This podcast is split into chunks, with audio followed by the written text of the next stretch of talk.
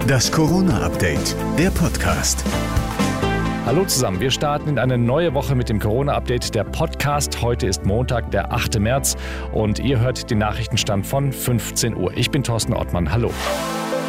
Heute starten in NRW die ersten Lockerungen. Zwei Haushalte mit fünf Personen dürfen sich treffen, Terminshopping ist möglich und Gartenmärkte, Zoos, Museen und unter anderem Kosmetikstudios können wieder aufmachen.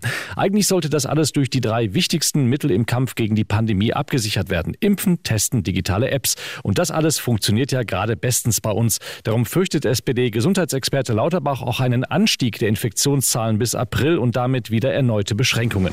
Ab heute darf sich auch jeder einmal pro Woche kostenlos testen lassen lassen. Nur geht das gar nicht überall, denn es gibt zu wenig Schnelltests und vielerorts noch keine Infrastruktur. Gabriele Regina Overwiening, Präsidentin der Bundesvereinigung Deutscher Apothekerverbände im Zweiten. Personell, organisatorisch, vom Arbeitsschutz her sind es natürlich noch mal ganz andere Anforderungen und Herausforderungen, die wir hier leisten müssen.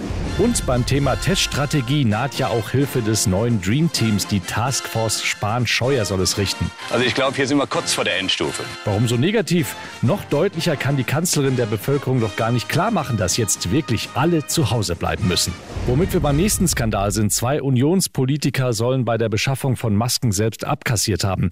Nikolaus Löbel und Georg Nüßlein sind bereits aus der Bundestagsfraktion ausgetreten. Nüßlein will aber vorerst noch Bundestagsabgeordneter bleiben. Wäre ja blöd, wenn die Rentenansprüche verfallen. Das kritisiert CSU-Chef Söder jetzt im Zweiten. Besser und konsequenter wäre es noch, das Mandat abzugeben. Denn auch da entsteht der Eindruck, warum jetzt noch drei, vier Monate Mandat behalten.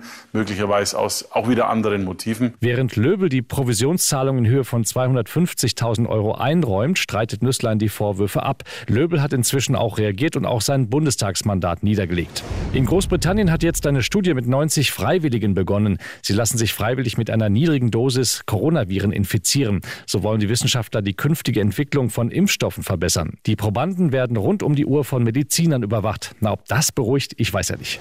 Das war das Corona-Update vom 8. März.